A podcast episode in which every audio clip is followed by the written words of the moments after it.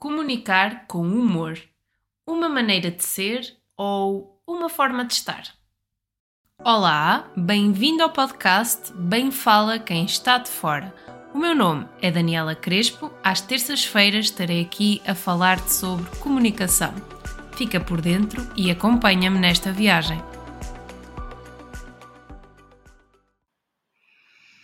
Olá, bem-vindos ao podcast Bem Fala Quem Está de Fora. Hoje comigo tenho uma parceira no mundo dos podcasters, uma, uma parceira que até podemos falar da questão das primeiras impressões. E a, a Teresa está comigo desde o início e a primeira impressão que eu tive da Teresa foi hum, hum, que engraçadinha.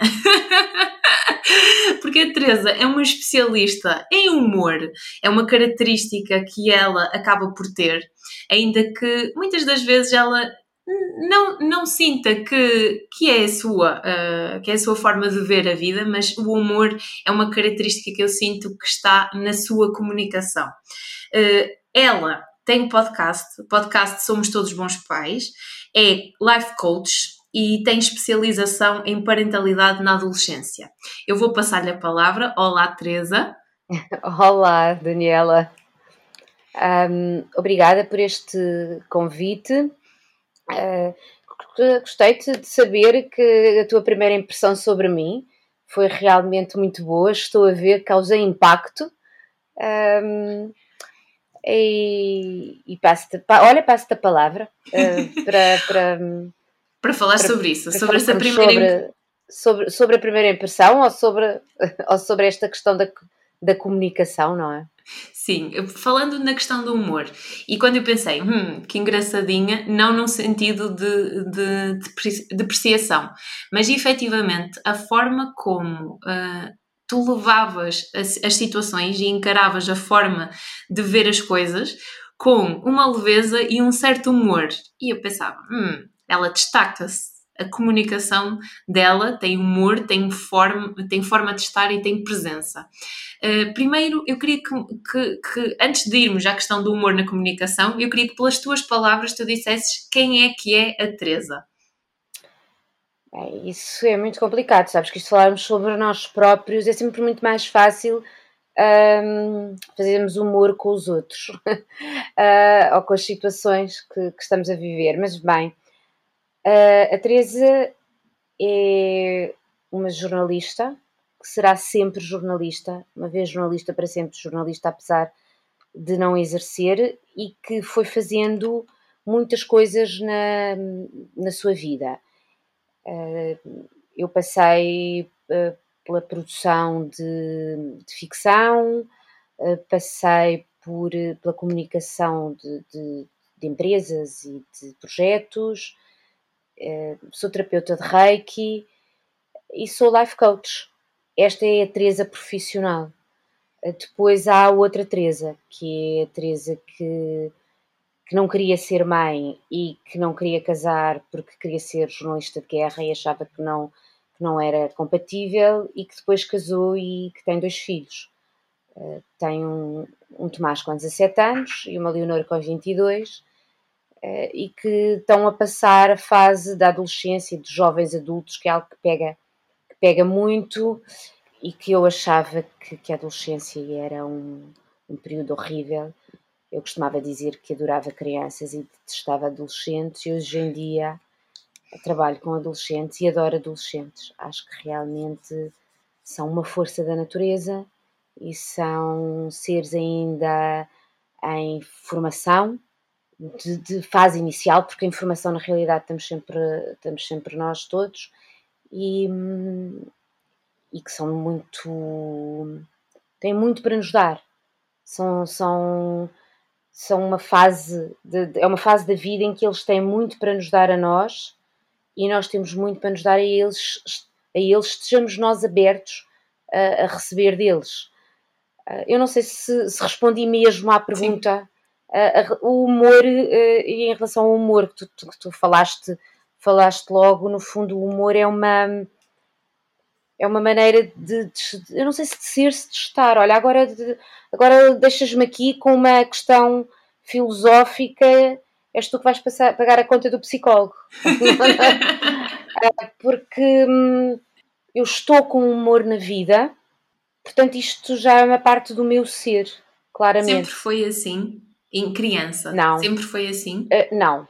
Olha, estou a mentir, agora estou a mentir descaradamente. Um, que eu tenha consciência, não. Eu achava que era uh, em criança, em criança lembro-me que havia, não é? Mas o que me contam de quando eu era criança é que era do género palhacinho, uh, em casa, com a família, fora uh, e com, com, com, as pessoas próximas, fora não. Uh, e acho que é, hoje em dia já não é tanto assim. Hoje em dia consigo ter humor e ser palhaça no bom sentido, não é? Para todo lado, onde estou. Um, mas em, em miúda, não. Lembro-me das passagens de modelos que fazia com a camisa de noite e os colares e os brincos da minha mãe. Lembro-me de ser, de ser espevitada, de ser uma miúda, de ser uma miúda espevitada e rebiteza, e, e isso depois passou, uh, essa, esse lado espevitado passou por uma fase em adolescência em que era reivindicativa e altamente feminista, e aí tornei-me muito, muito mais séria porque achava que eram tudo, tudo, temas muito sérios e que não havia espaço para humor. Uhum. Um, e, e, fui uma adolescente e uma jovem adulta, acho que mais séria. Felizmente depois passou-me. Teve cura. o que prova que todas as questões da adolescência têm cura, não é? Sou a prova viva disso e depois com o tempo foi passando. Eu, eu acho que as agruras da vida, sejam elas quais forem, podem nos tornar, uh, transformar em vários tipos de pessoa. Uhum. E a mim transformaram numa pessoa que usa o sentido de humor também uh, para enfrentar os desafios. Alguns até são bons, não é? Mas, uh, e trazem-nos coisas boas, mas o percurso pode ser mais duro, não é? Sim. E para, para enfrentar esses desafios, eu acabei por usar naturalmente e espontaneamente uh, o sentido de, de, humor e acaba por aligeirar também um bocadinho as dores da vida, o sentido e, do humor. E atualmente tu vês que, que é isso que te ajuda a encarar com leveza as situações? É isso que me ajuda a encarar com leveza as situações. Depois perguntas difíceis. Tu não eras jornalista? Deve ter sido outra vida. Se calhar. Se calhar, se calhar. Ou ainda aqui uma veia que. Ainda aí. Uh, sabes que eu estou muito mais habituada a fazer perguntas do que a fazerem perguntas, portanto às vezes torna-se mais complicado de responder. Mas uh, eu acho que sim, eu acho que o sentido do humor me ajuda a, a manter-me à tona e a manter-me minimamente saudável perante uma série de de situações que se me têm vindo a deparar na vida e algumas situações de trabalho. Eu acho que se calhar devia era adotar o humor como trabalho. A certa altura poderia ser uma poderia ser um, um, caminho. Mas ajuda, sem dúvida, eu acho que ajuda. E ajuda porquê? Porque eu acho que quando tu passas uh, todas as fases conturbadas da adolescência de, de jovens adultos que são que passam, passamos por, por questões inclusivamente físicas, hormonais, de oscilações de humor, de todas essas coisas. Eu acho que a maior parte das pessoas se tornam adultos, levam isto do ser adulto como um trabalho e uma coisa muito séria. Ser adulto é uma coisa muito séria. Uh, e eu acho que não, que não tem que ser. Uh, e podemos. E, e, o sentido do humor uh, traz-nos uma ligeireza e uma suavidade, mas, eh, mas não, não tem que nos trazer irresponsabilidade. Uma coisa não tem que implicar a outra. Eu posso brincar com as situações, uhum. mas, mas ser responsável na sua uh, solução, na sua resolução. E isso é importante, uh, é importante perceber-se. Obviamente que, que, que, nem sempre é esse o primeiro impacto. Uh, muitas vezes as pessoas, quando veem o humor num adulto, uh, tendem a catalogá-lo como irresponsável. Uhum. E, e, não tem que ser assim. não quer dizer que não haja adultos irresponsáveis e muitas vezes não têm sentido de humor nenhum, não é? Mas o sentido do humor ajuda-nos às vezes até a acalmar e a tomar consciência da real importância das situações que estão a ser vividas e, e, e, de, real, e da real importância e do real grau de dificuldade uh, de, das situações e dos problemas ou dos desafios que, com, com que nos deparamos no dia a dia. E às vezes, sem o sentido do humor, tudo parece muito mais sério e muito uhum. mais grave, muito mais negro do que depois, passado um tempo, a gente olha para trás e vê que aquilo se calhar não, não era tão grave. E com sentido do humor, levamos a coisa com essa suavidade e obriga-nos, o sentido do humor obriga-nos a pôr os pés no chão. Uhum. E sentes que esse humor uh, diariamente, o teu dia a dia, é de ti e, e, é natural tu olhares para as situações e vês logo num sentido humorístico ou, uh, ou acaba por ser mais quando tu, tu estás em contexto de pessoas é que mostras essa questão do humor no teu dia a dia, quando tu estás perante uma situação desafiante contigo, uh, é de ti ver este humor e ver este lado uh, leve de ver a situação, ou é mais quando estás em contexto comunicativo com pessoas? Ou é nos dois prismas? É, é nos dois, acaba por ser nos dois. Um, eu acabo, às vezes, tenho situações com os miúdos uh, e um, às vezes à frente deles, outras vezes não. Uh, e eu acabo, e é uma situação chata ou, ou, qualquer coisa, e eu acabo por dizer uma, uma piada qualquer sobre, sobre um comportamento na escola ou qualquer coisa, qualquer coisa eu acabo por ver com, com humor. Por exemplo, no caso do, do, dos miúdos, o que é que me faz ver? Algumas situações escolares, como algumas rebeldias dentro de sala de aula ou alguma coisa, eu, eu levo isso, por exemplo, com muita ligeireza, porque acho que é normal, acho que faz parte. Eh, há professores que entendem isso melhor que outros, não é?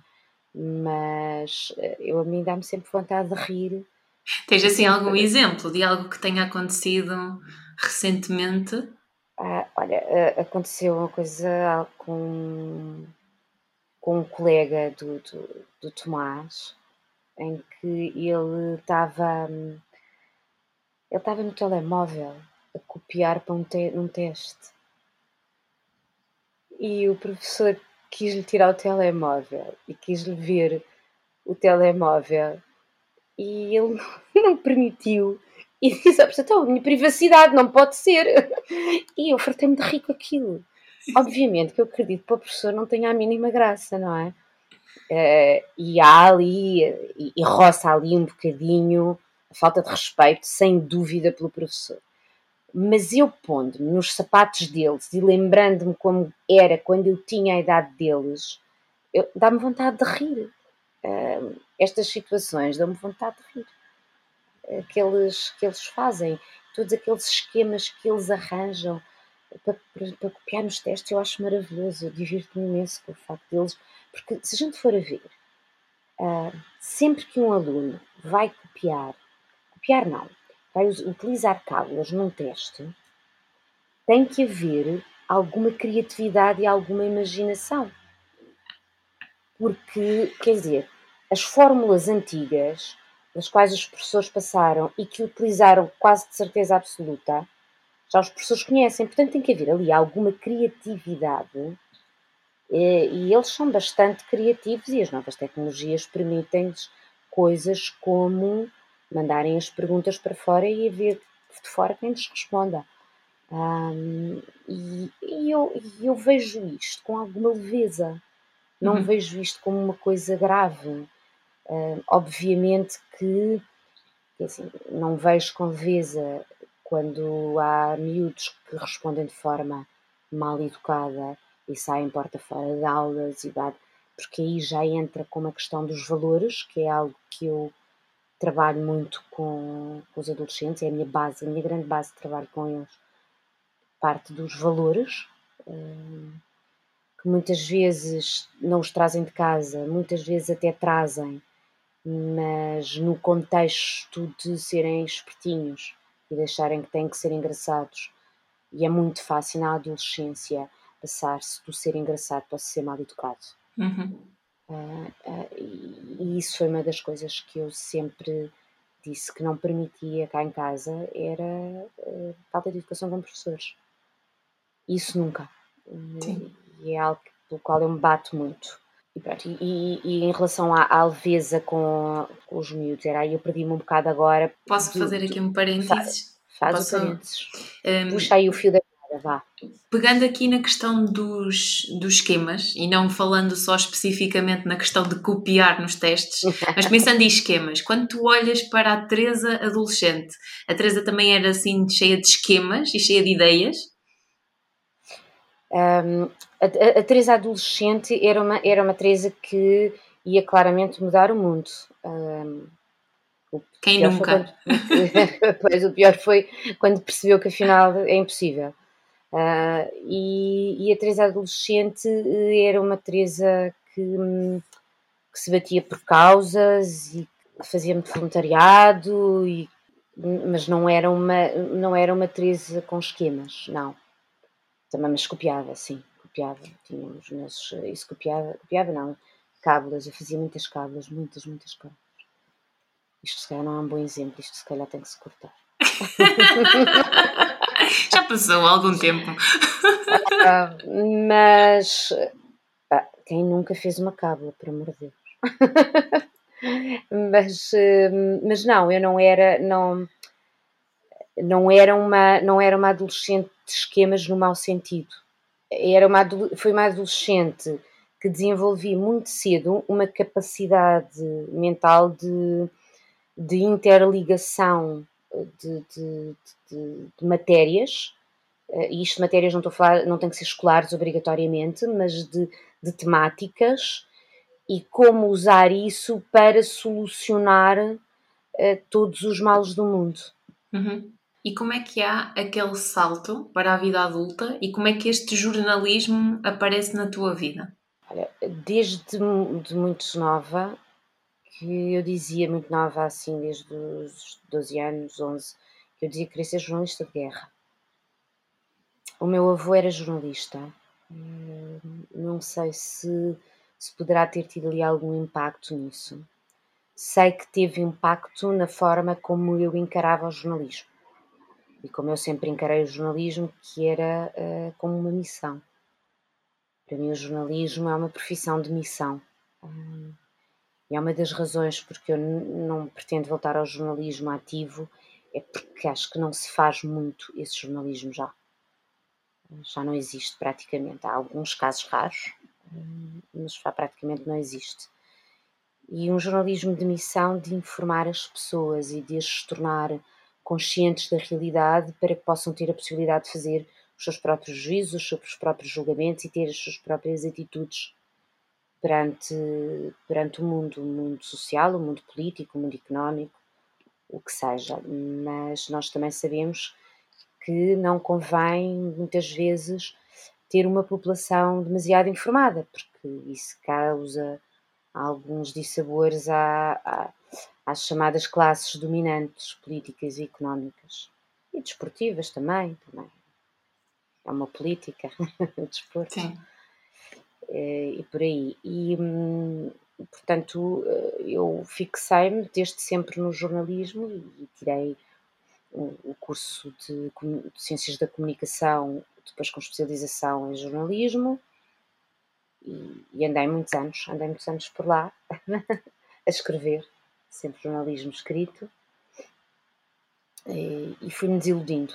Depois fui-me desiludindo com o tempo, fui-me desiludindo com o jornalismo. O que, é que, o que é que acabou por desiludir? Foi esta parte de, à medida que se estava a comunicar uma mensagem, não haver esta abertura e possibilidade de escolha do outro lado? E ser ah, o próprio jornalismo assentar aqui em. Não sei, não sei se faz sentido ou não o que eu estou a pensar, mas talvez um jornalismo em que não põe talvez a ética em cima da mesa Seria por aí? Seria, seria, por aí, seria por aí. Uh, seria, tu começas a perceber-te eh, das alterações que os editores fazem às peças que tu escreves. Para vender? Para vender. Começas a, e começas a bater de frente, muitas vezes, que foi o meu caso, com alguns editores. Cheguei-me a recusar a assinar peças se fossem feitas as alterações que estavam a ser propostas. Uh, depois começas a perceber outro tipo de pressões que vêm de outros lados para que as coisas saiam de uma maneira ou de outra, ou para que não saiam de todo.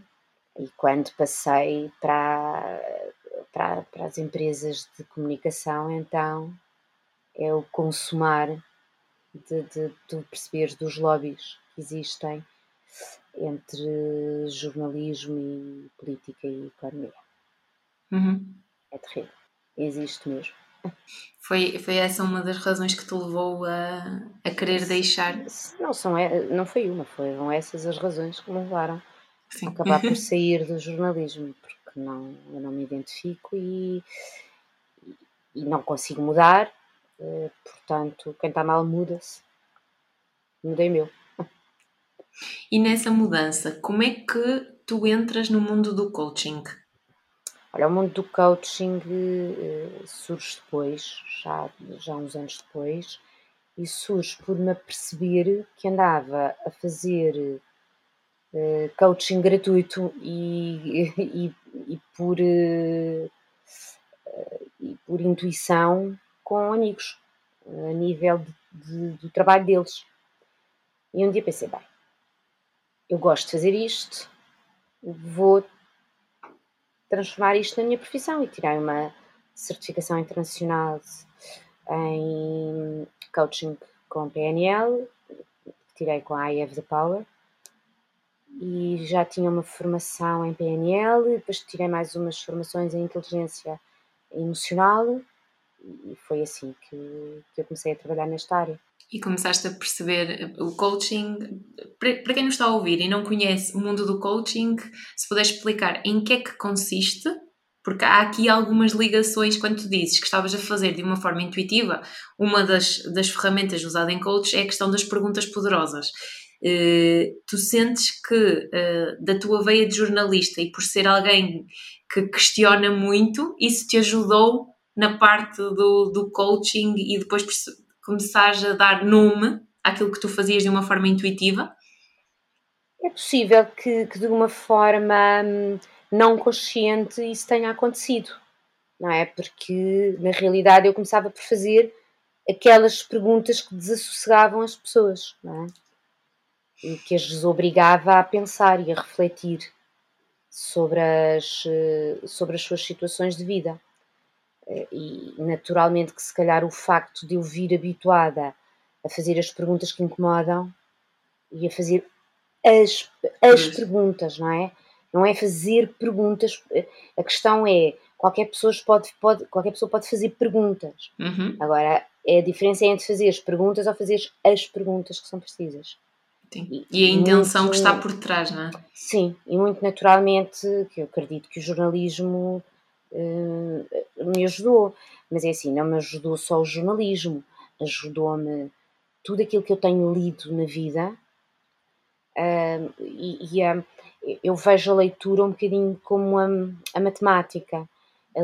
quanto mais tu lês, quer sejam livros de, de ficção, quer sejam peças jornalísticas, mais o teu cérebro ativa e correlaciona e faz ligações e se torna. Hum, estou a pensar na palavra em inglês, mas se torna ali preciso, sabes? Uhum. E tu uhum. consegues ir ao ponto das coisas.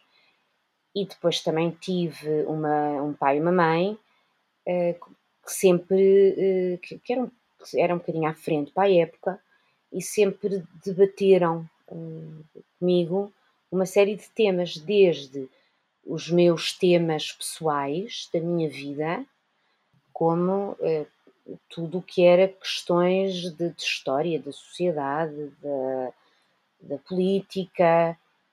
Eu ficava noites inteiras a falar, ficávamos a falar sobre, sobre, esse, sobre diversos temas. Isto porque eu venho de uma geração, eu tenho 51 anos, eu venho de uma geração em que eu ouço muitos amigos meus, ai, meu pai abria-me os olhos e, e eu arrepiava logo caminho. E eu costumo dizer, meu pai abria-me os olhos e eu perguntava-lhe logo se ele estava com algum problema na visão.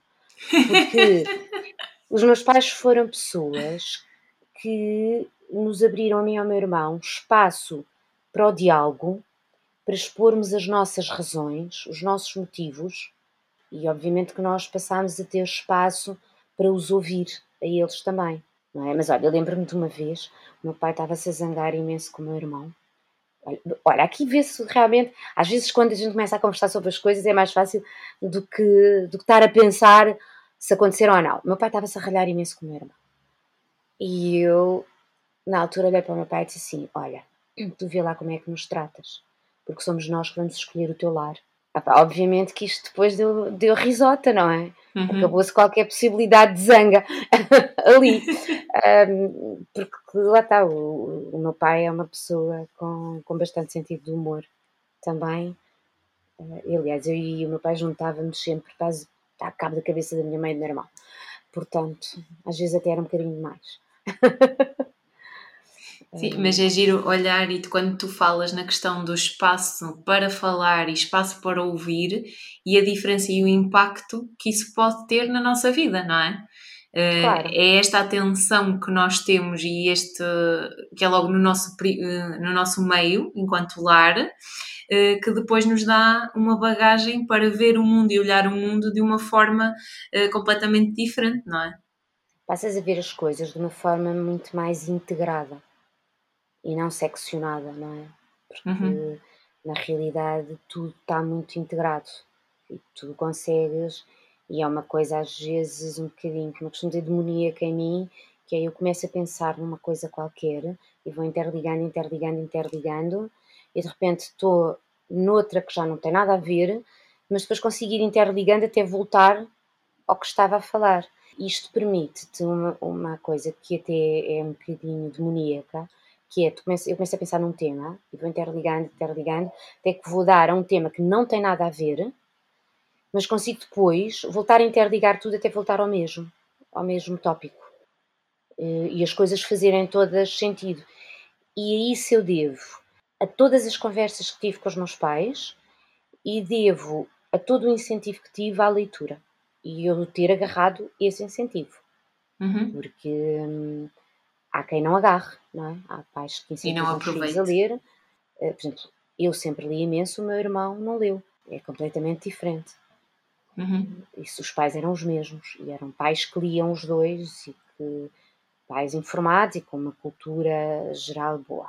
E eu tento fazer o mesmo com os meus filhos e é isso um bocadinho que eu tento até no podcast, que é conversem com os vossos filhos interessem-se pelos temas dos vossos filhos.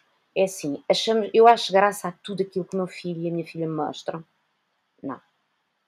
Sim. Mas divirto-me imenso com eles uhum. e com as coisas deles. E olha, já me valeu imenso a ligação que eu tenho com os meus filhos, porque eu dei aulas durante um trimestre de inglês em AEX com miúdos de bairro social. E valeu-me o quê? Eu cheguei a, a uma sala de aula e de repente eu era uma professora que sabia as músicas que eles ouviam, os youtubers que eles seguiam e o tipo de linguagem que eles usavam. Portanto, quando eles começaram a tentar falar entre eles e perceberam que eu percebia, logo aí foi um choque, ficaram assim meio chocados. O que é certo é que as minhas aulas eh, passaram a correr bem. Sim. numa escola em que os miúdos viravam salas de pantanas. Quando eu entrei lá, eu cheguei a ter um miúdo, eu a dar uma aula de inglês e ele a lavar o chão com esfregona. Uhum. Mas aí a importância de percebermos o contexto onde nós estamos e ouvirmos quem está do outro lado, a nossa audiência, não é? Sim, Acaba sim, por sim, ser a, a, comunicação e quando tu dizes que houve esta que tu conhecias bem o teu público, não é? E conseguias conseguias alinhar e perceber que tipo de linguagem eles usavam para a tua própria interação e, e a tua comunicação com eles uh, gerasse esta conexão e aproximasse. Sabes o que é que acho?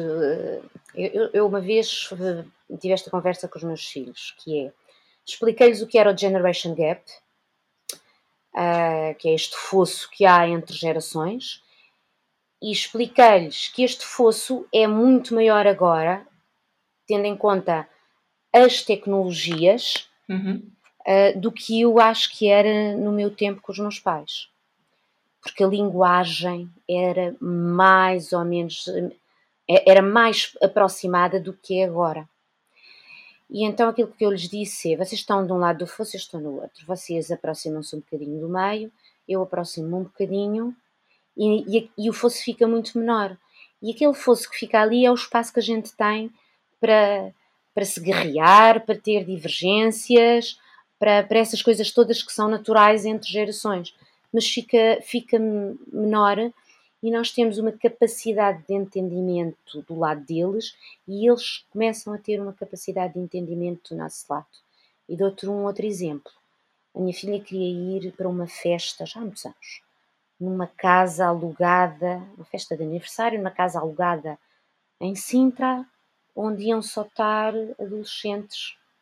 E eu disse-lhe que não ia, porque sabia muito bem, porque, e é verdade, no meu tempo também havia essas, havia essas festas e curiosamente também era em Sintra. Não sei se era na mesma casa, se o que é que era, mas era exatamente a mesma coisa. E eu na altura disse: Olha, filha, é assim, não vais, porque essas festas é álcool, droga e sexo. Portanto, desculpa, mas não, não é um bom ambiente, não vais aprender nada ali, vale a pena, não vais. E ela danou-se comigo, e eu era a pior mãe do mundo e super injusta, porque ela era super consciente e não ia fazer nada de mal, só queria ir e nada. No dia seguinte ela veio-me dizer assim: Olha, mãe, eu quero ir na mesma festa, mas eu estive a pensar, e eu sei que essas festas são assim, e se fosse um filho meu eu também não deixava ir. Foi muito engraçado, ela havia de ter 15, 16 anos. Sim, e a importância de tu te sentares e perceberes do género, olha, já aconteceu comigo e eu sei perceber o contexto, não é? Sim. E, e abrir o espaço para uma boa conversa, e ainda que no momento, não é? Haja a não mesmo, compreensão. Claro. A não compreensão acaba por porque se acabou por se comunicar faz diferença. Faz diferença, faz toda a diferença. E, e faz uma outra coisa que é, que é outro de, dos pontos muito importantes aqui na minha educação, na educação que eu dou aos meus filhos, que é uh, não há espaço para mentiras. Uhum. Eu ad, não admito que mentam. Uh, não quer dizer que eles tenham todo sempre dito a verdade, não é? Porque obviamente que há sempre não vamos, não, não vou estar a querer achar que os meus filhos são os melhores do mundo e que nunca me enganaram, nunca me mentiram, nunca. Isso também é estar assim ingênuo, não é? Mas minimizamos, se nós tivermos, se eles tiverem bons valores e houver diálogo, minimizamos o espaço para a mentira. E apesar de a certa altura nós olharmos para eles e pensarmos, bolas, onde é que está aquilo que a gente lhes ensinou? que aquilo está lá. E quando eles depois passam a fase mais turbulenta da adolescência, de afirmação, com os pares, com o mundo, com os pais, onde, eles, onde estão a criar o espaço deles. A adolescência é um, é um criar de espaço no mundo, dos adultos. É o início, não é? E, e quando passa essa fase, se os valores tiverem sido passados e houver esse espaço para o diálogo, uh, há uma série de coisas que puderam ser minimizadas. Obviamente que aqui há exceções e obviamente que não podemos pôr neste saco, por exemplo, miúdos que tenham problemas do foro mental. Uhum. Não cabem aqui. Um, aliás, acho que é uma coisa muito importante e que eu faço sempre questão de, de salientar, que é uma coisa é coaching, outra coisa é psicologia e outra coisa é a psiquiatria. Eu já tive que enviar um jovem adulto para a psiquiatria porque comecei-me a perceber no coaching que havia ali qualquer coisa mais. Uh, na altura, questionei-me a mim própria se havia de falar com a família ou não, porque já era um adulto maior de idade e há no coaching também as questões uh, do sigilo profissional, mas eu achei que era importante porque via que ele não estava consciente do problema dele, ele não tinha tido uma depressão, mas uh, já tinha passado, mas havia ali uma série de tiques uhum. na pessoa que me levavam a crer que havia ali um problema de foro uh, mental.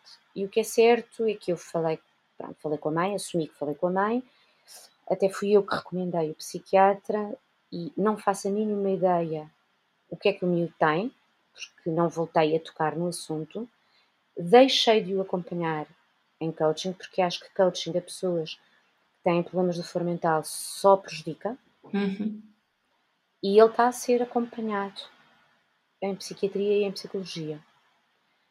No caso da psicologia, tem que se ter. Eh, eh, o cuidado ainda é maior, porque a barreira entre tu estares a fazer coaching e de repente teres a tentação para seres um género de psicólogo é, é grande. É, é, é, grande, não. A barreira, a tentação é grande, a barreira é pequena. Uhum. Uh, é, uma, uma linha barreira, muito tenue. É, uma é? linha tenue. Uh, e. Hum, e é muito importante, eh, os psicólogos nem sempre veem com bons olhos os coaches, e eu compreendo porquê, porque há muito, muitas vezes o coach passa, eh, passa o seu, eh, o seu âmbito. Mas eu acho que um, o, enquanto eu acho que o, o, a pessoa que está em psiquiatria não deve fazer coaching, a pessoa que está em psicologia pode fazer coaching perfeitamente e pode ser um trabalho coordenado entre os dois profissionais. Uhum. Uh, sendo que tem que haver respeito pelo trabalho de um e pelo trabalho do outro. Exato. Há espaço para os dois e às vezes passa por questões de timings e também alinhar com o profissional. Não, e é assim, enquanto, por exemplo, o psicólogo está a trabalhar ali durante, às vezes há anos de psicologia, o coaching tem uma meta, tem um objetivo a cumprir e tem um tempo de duração limitada. Uhum. Um, tu, tu traças, o, por exemplo, um, no caso de um estudante que não está a conseguir organizar o seu tempo nos estudos e está a ter mais notas. Tu traças, traças ali um, os objetivos, traça-se a meta onde chegar e vai-se fazendo o percurso com as diferentes ferramentas uhum. do coaching que se vão aplicando a nível de gestão do tempo, de hábitos de estudo e disso tudo, e de chegar àquela meta. E, e, e quando o, a pessoa está a chegar àquela meta ou chegou àquela meta, o coach, o coach já não está a fazer ali mais nada. Uhum. Não vai andar a arrastar-se ali só porque quer ganhar mais umas consultas. Claro. Não é? é hum, portanto, o coach tem um trabalho no tempo limitado, enquanto o psicólogo não.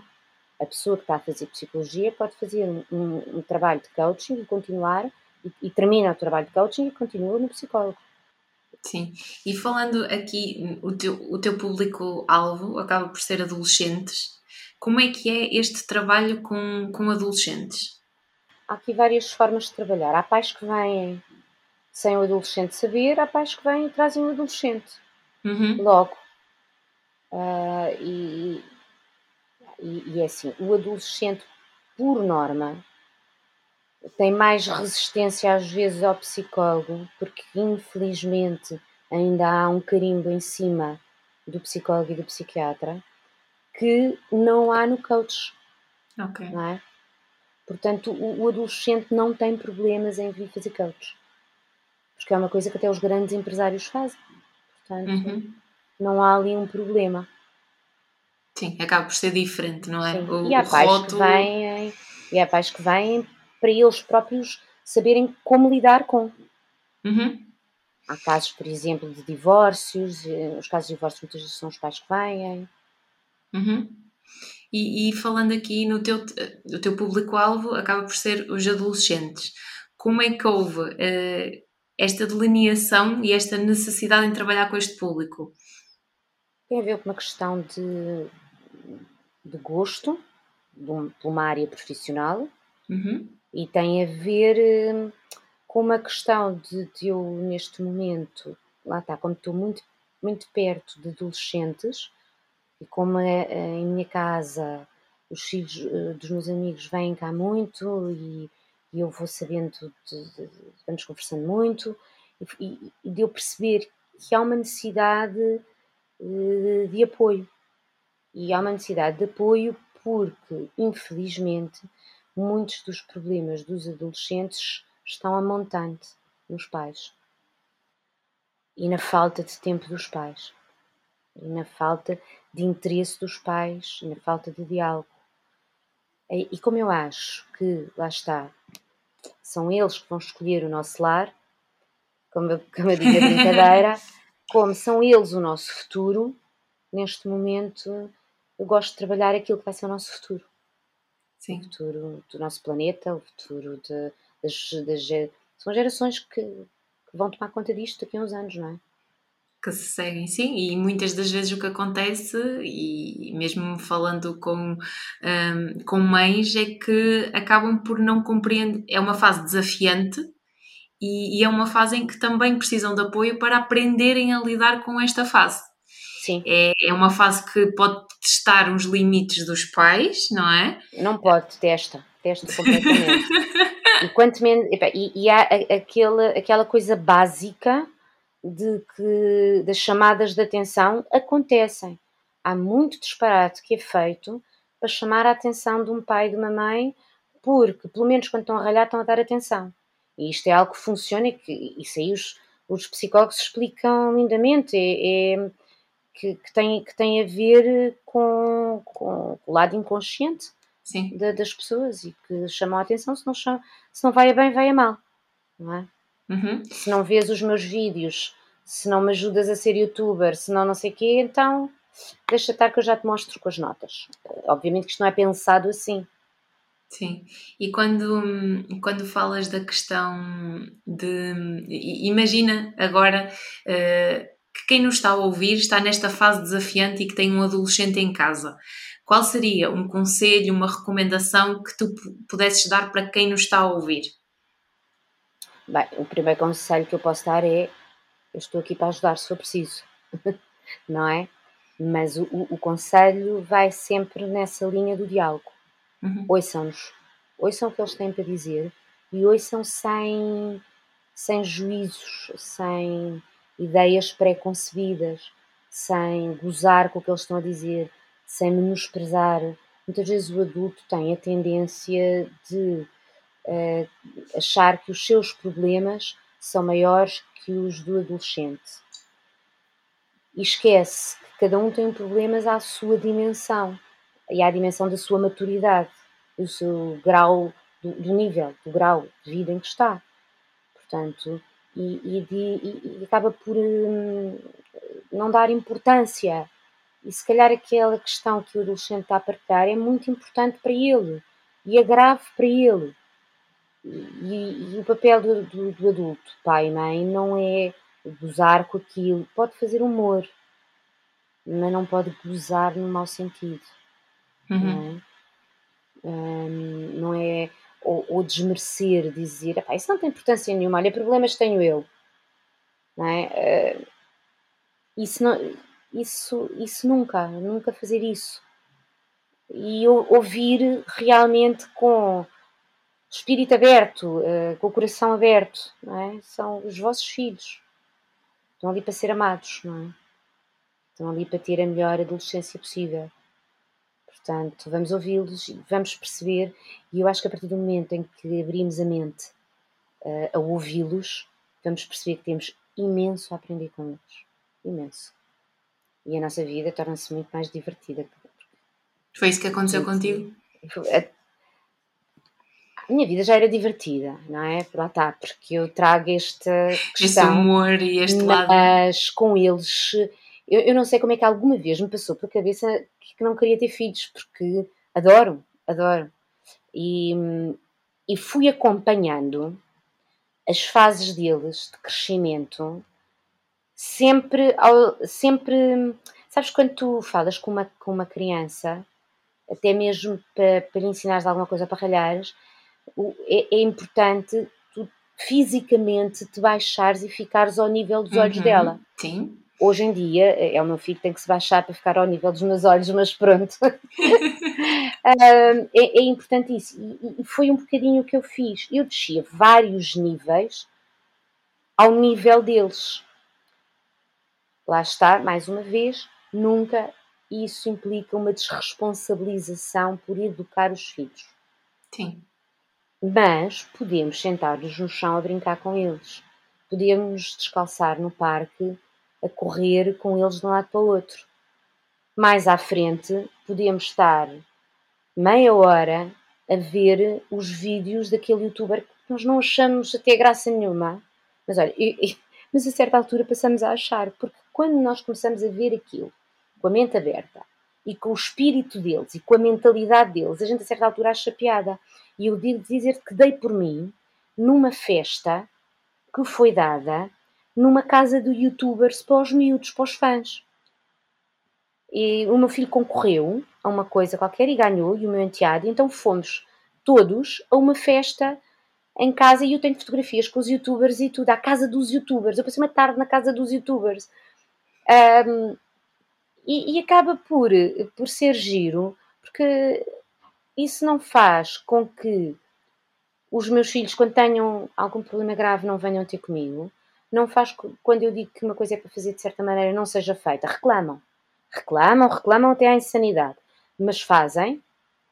Um, e não faz com que eu uh, perca tempo, porque eu não sinto aqui, eu não sinto estas, este tempo com eles uma perca de tempo. Uhum. Eu sinto um ganho, porque uh, os nossos filhos não vão estar connosco a viver connosco para sempre e não vão ser pequenos para sempre e não vão ser adolescentes para sempre. Portanto, ou eu aproveito agora, ou quando eles tiverem 40 anos já não dá. Porque eles já vão estar na vida deles e já vão ter a família deles. Sim. Não é? E não me tira tempo para fazer as coisas que eu gosto. E, e para fazer as minhas coisas. Não tira de todo. Sim, é no fundo esta mente aberta e permitir-nos experimentar e estar do outro lado também, o calçar os sapatos e, e, ouvir com empatia, ouvir e estar presente, abrir o coração, não é? E, e estar eh, lado a lado com eles, não assumir que um é adulto, outro é adolescente e, e, o adulto não está com disposição, não está nem aí para o adolescente, porque quanto mais, eh, tu, tu falaste na questão do, deste espaço entre gerações, se não houver esta abertura por parte do adulto, não é? Há resistência do adolescente. Automática. E, automática, que vai acontecer, que é uma fase desafiante. E se não houver este aproximar e este querer sentar, falar, e, e claro que hoje em dia, com vidas corridas, como, vamos, como, como se acaba por ter, em que o tempo de dedicação uh, pode ser menor, mas não é assim tão difícil incluir na rotina, pois não? Não, não é, não é nada difícil. E digo-te uma coisa uma pessoa às vezes até chega a casa com a cabeça feita em água, ou porque teve nos transportes não sei quantas horas e os transportes estão em greve, ou porque o chefe uh, foi injusto, ou porque a carga de trabalho é excessiva. Uh, e se tu te sentares a ouvir as histórias deles, às vezes de mente aberta, ou estás a fazer o jantar, ou o que seja, até te desanuvia um bocado a, a ligeireza da vida deles. Desanuvia-te da tua vida e de, de, das coisas chatas da tua vida. Um, e isso é, é, é, muito bom, é muito bom. Eu foi, olha, foi a melhor coisa que eu tive, fiz na vida foi ter os filhos. e por isso é que eu gosto tanto de trabalhar com, com os miúdos. E, gosto, e nota-se que gostas de aproveitar esta fase em que os teus filhos estão ao máximo. Adoro. Até porque eles já estão a entrar na fase em que já não param tanto por casa e estão muito tempo no espaço deles, do quarto deles, não é? Portanto, eles já estão na fase, eles estão na rampa de, de, de, de saída não, é? da nossa vida, para constituir a vida deles, para criar a vida deles. Portanto, eu aproveito ao máximo o que posso. E, e como é que uma mãe lida com, com essa saída e esse desprender? Olha, vou-te dizer pessoalmente, custa-me horrores. É um esforço enorme que eu faço, porque tenho consciência que eles, assim como eu fui à minha vida, uh, eles têm que ir à deles e de uma forma saudável. Portanto, é um esforço que eu faço. Mas custa-me cá dentro. Para mim, eles ficavam pequeninos para sempre a viver aqui comigo. Estava ótimo assim. Estava muito bom. Quando chegassem ali à idade mais ou menos adulta, voltava outra vez tudo ali assim aos 2, 3 anos, que é uma idade muito gira uh, deles. Pronto, e estava, por mim estava bem assim. Uh, e até há uma coisa que é o, o síndrome do ninho vazio. Um, eu, eu, sou separada do pai deles, portanto eu comecei a ter um ninho vazio de vez em quando. Uh, e, e digo-te, ainda hoje, ainda não me habituei completamente às ausências deles. Ela está agora em Itália a fazer eh, Erasmus, uh, e eu, eu, mas curiosamente eu pensei assim: vai-me custar horrores, eu não vou sobreviver. mas a felicidade dela lá e o que ela tem aprendido e o que ela tem vivido lá e tem partilhado para cá, porque lá está, como há esta conversa, esta proximidade, ela partilha as coisas, tem-me feito quase viver o Erasmus ali mais ou menos com ela. E a minha felicidade por ela estar bem, por estar feliz e, e é tão grande que eu não sinto aquela parte uh, chata da falta dela. Obviamente que tenho saudades, obviamente que isso é normal, não é? Mas não sinto de uma forma. Possa ser até às vezes doentia, em alguns uhum. pais há isso, não é? Uh, é uma saudade saudável, é uma saudade boa, de quem sente a falta do cheiro, sabe? O cheiro deles, uh, o cheiro dos filhos é uma coisa maravilhosa. E, um, e é giro entrar, no, às vezes durante o dia vou ao quarto deles e, e sinto o cheiro deles, Pá, e aí dá uma certa saudade. Mas isso é uma coisa mesmo física, é curioso. Uhum. Mas pronto, mas uh, lá está, tem, eles têm. A gente sabe que, que eles vão e vão voltando, vão e eles a partir de certa idade vão e vêm. Sim, e a mudança de, de perspectiva, não é? Do género, eu sei que ela está feliz, que está a passar Sim. um bom momento e isso supera uh, a preocupação, o medo. Claro que não as, as saudades são as mesmas, mas é esta mudança de, mas de perspectiva. É, é assim, há saudade, mas não há dor da ausência. Uhum. Que foi uma coisa que quando eu me separei senti muito. Quando eles iam de fim de semana ou de férias, eu tinha uma dor da ausência é algo que era, era quase físico, não é que eu tivesse dor física, não, eu não sei explicar isto muito bem, mas há uma impaciência física, no, não é que, que, uma saudade, e eles só iam dois dias.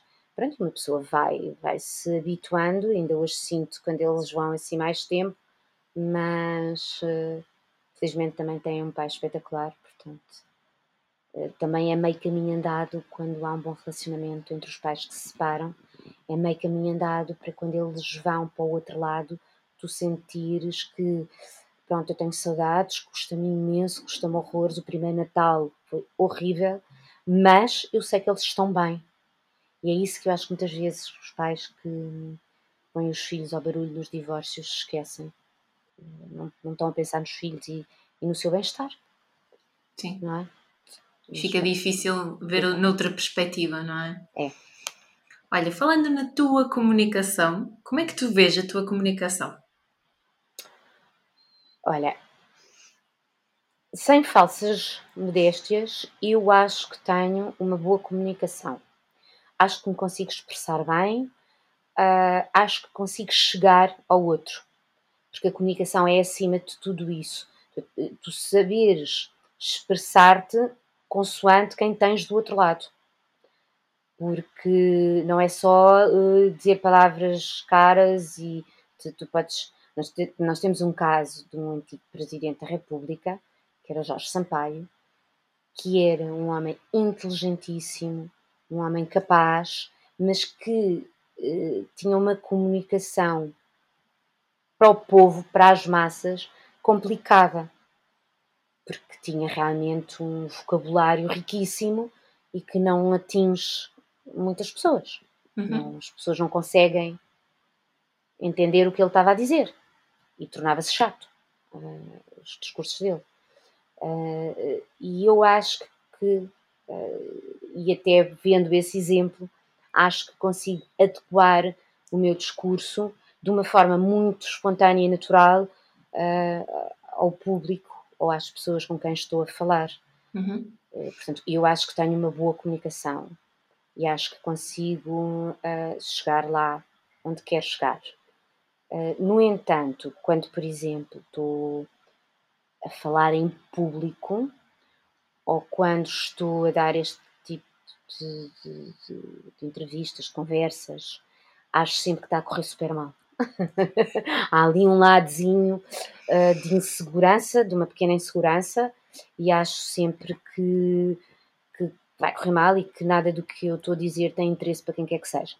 Uh, há sempre esse lado que eu, eu, acho que também faz parte, faz parte do, do, ser humano, não é? E do ser humano, somos todos uh, seres humanos e todos nós temos um, algumas inseguranças. Uhum. A não ser que sejamos tipo narcisistas e essas coisas e que não tenhamos noção claro. das inseguranças que temos. acabamos por nos preocupar sempre e por querer sempre fazer uma boa prestação, não é? Como é óbvio, como é óbvio. Então, quando sabemos que vai haver uma série de pessoas que, que não têm cara, não é? E que nos vão estar a ouvir, eh, é, uma, é, é um sentimento de responsabilidade, que é, eu quero dar o melhor de mim a estas pessoas que vão dar um bocadinho do seu tempo para me ouvir. Uhum. Eh, portanto, há sempre aquela sensação final de ficar aquém do que se poderia dar. Uh, mas pronto, uh, não faz mal entrevistas mais vezes e das próximas vezes eu digo outras coisas. Portanto, vamos refazendo, refazendo, treinando, que a comunicação é treino, não é? É, portanto, isto fica aqui, fica aqui já para os ouvintes do, do teu podcast que de mês a mês me vão ouvir. Pronto. Pode não ser todas as semanas. e que desafios de comunicação tu acabas por ter? É, é, nestes contextos mais de entrevistas que te deixam. Sim, sim, esses são os meus maiores desafios. Porque lá está, sempre estive habituada a estar do outro lado, do lado de quem pergunta. Uhum. Portanto, quando estou do lado de quem responde, uh, às vezes uh, fico demasiado preocupada. E o que é que acontece? Quando tu ficas demasiado preocupada com o que vais dizer, ou como vais dizer, uh, ou queres dizer tudo, às vezes atrapalhas-te um bocado e, e ficas assim e fazes umas pausas. Tipo, agora, mas eu queria dizer isto, mas queria dizer aquilo, depois são nanosegundos que em áudio são eternidades, não é? Eh, mas em que tu estás ali a tentar organizar o que é que é realmente importante dizeres, porque eh, são coisas sem preparação, não é? Ehm, é tudo muito espontâneo aqui, Sim. muito natural, e às vezes é preciso organizar ali, ter ali uns segundos para, para organizar as ideias, para... E depois quando, também há outra coisa que é, ah, dá-me lá exemplos de, quando alguém te pede exemplos de, é quando te dá um, bloqueio mental e tu não te lembras que de exemplos chata, Daniela, nenhums, diz lá, diz lá, podes-me é, chamar chata. Tipo, oh, Daniela, por amor de Deus. uh, não, quando tu pedes assim, uh, dá-me um. Mas eu estou a provar do meu próprio veneno. quando tu dizes, dá-me exemplos de, de, de, de, histórias dos teus, dos teus filhos na escola, pá, eu de repente não tenho exemplos nenhums. Uh, no decorrer das conversas e dos temas vão-me surgindo uhum. esses, esses exemplos, uh, porque tenho milhares de histórias deles, de, de, de, situações vividas por eles, pelos amigos deles. Uh, agora, lembrar-me, quando tu pedes, dá-me exemplos de, ora bolas, e depois pensar assim, epá, e dar exemplos sem realmente expor demasiado. Sim, também há essa questão. Sim. Ou, ou dar exemplos sem que os amigos, uh, os amigos deles percebam que se está a falar deles. Um, nem sempre é fácil. É um desafio comunicativo, não é? É um desafio comunicativo e quando tu estás a fazer, pá, não é um direto, mas é uma entrevista um, sem guião, é um desafio comunicativo sem dúvida. Propositadamente. Pois, eu sei, eu sei. Eh, aliás, o teu pensamento é assim, engraçadinha, eu apanho-te mais à frente. e pronto, e cá estamos.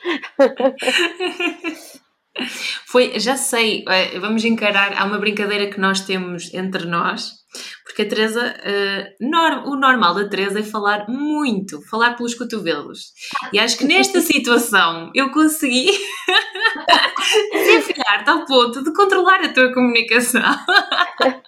Não, aliás, um, a, a Daniela, a Daniela dizia-me que, que ia me dar um coaching para não falar tanto. Enquanto há, normalmente o coaching é para as pessoas conseguirem expressar-se e comunicar, a Daniela ia fazer ao contrário. Pronto, na realidade isto é uma sessão de coaching dada por ti, não é? É, que é para depois a fazer depois a fazer-me perguntas difíceis e depois olha. Não foi assim tão difícil. Ai, algumas foram um bocadinho, de repente. Tipo, foram. Olha, uh, estamos quase a terminar para, para te tirar Ufas. estes. Ufas, nunca mais! Antes de terminar, eu queria uh, que partilhasses com quem nos está a ouvir quais são os teus contactos, onde é, que, onde é que as pessoas podem ouvir o teu podcast, podem saber mais sobre ti. Ok, olha, eu tenho um site do meu projeto que eu consigo. Eu consigo é sempre com capa e o site é www.consigo.pt.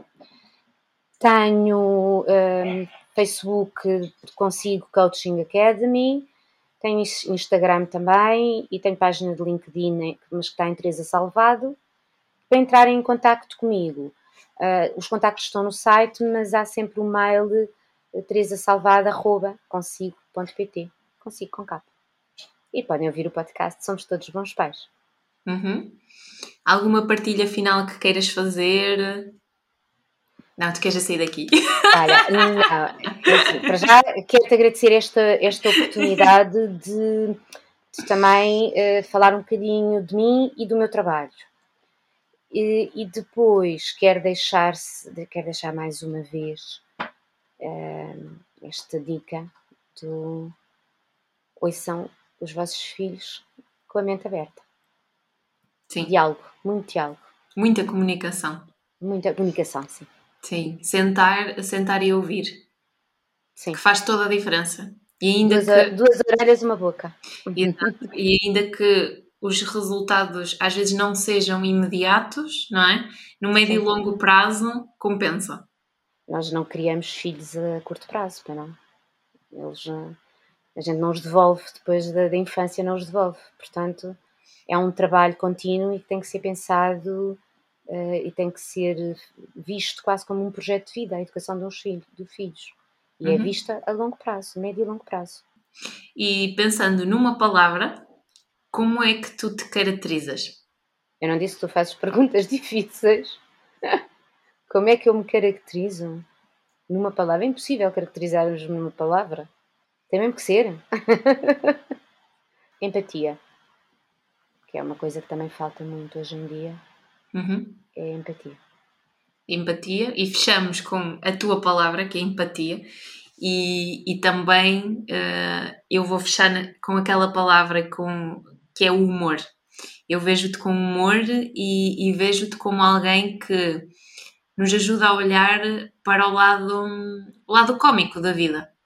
E, e, ainda me lembro numa situação desafiante em que eu estava, em que tu me ligaste e, a, e o facto de tu nos ajudares a ver de fora as situações e ver com humor coisas que são sérias e que, e que acabam por nos estressar e desafiar, tu consegues estar com empatia e com humor.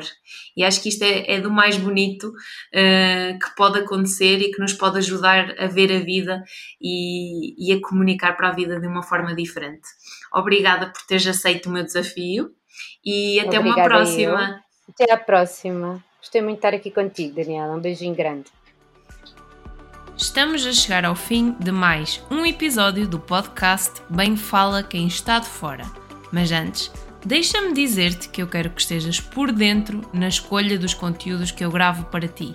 Envia-me as tuas ideias e sugestões para o e-mail bemfalaquemestadefora.gmail.com Obrigada por me ouvires, até ao próximo episódio.